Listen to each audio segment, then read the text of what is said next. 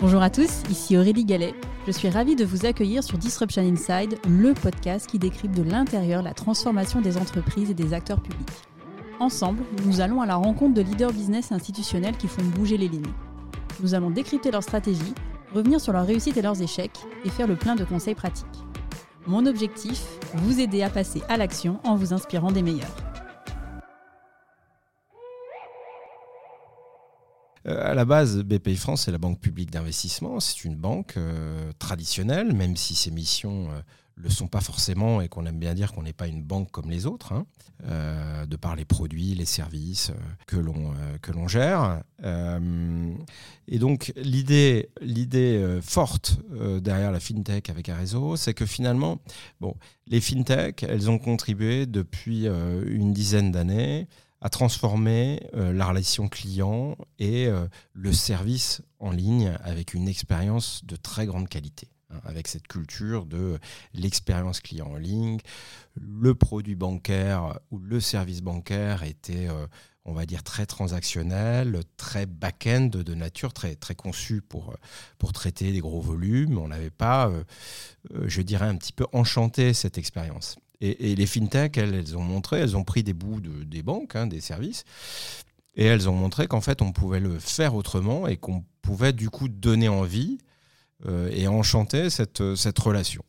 Voilà, donc, euh, donc j'ai envie de dire, la fintech, ce qu'elle incarne, c'est euh, à la fois une expertise financière, une excellence technologique qui permet à la fin de délivrer une excellente expérience client en ligne.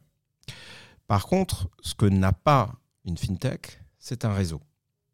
Et finalement, la force historique de PPI France, c'est d'avoir un réseau de proximité, tu l'évoquais tout à l'heure, 50 implantations régionales, un peu plus de, de 1000 personnes qui sont euh, sur le terrain euh, dans ces 50 régions pour servir les entrepreneurs au quotidien, en proximité, hein, parce que c'est avant tout une aventure humaine. Donc si tu associes le meilleur de ces deux mondes, bah, finalement, tu as... Euh, tu as l'entreprise idéale, hein, donc la fintech avec un réseau. Voilà, c'est vraiment, vraiment cette réflexion euh, euh, et, ce, pitch, là, ce slogan incarne notre ambition.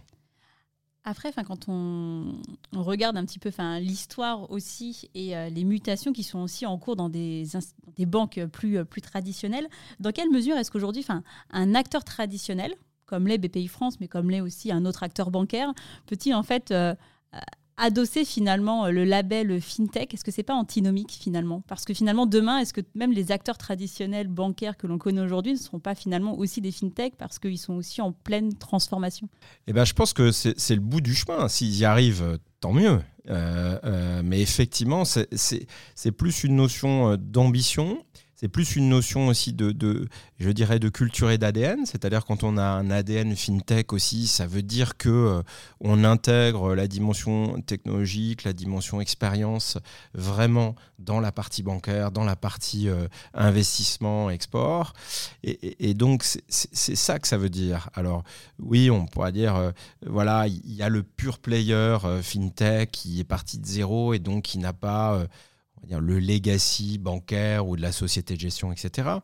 Mais je pense que euh, bah, une startup, elle, peut finalement un peu s'institutionnaliser et tomber aussi dans la, dans la banque classique quand elle va grossir.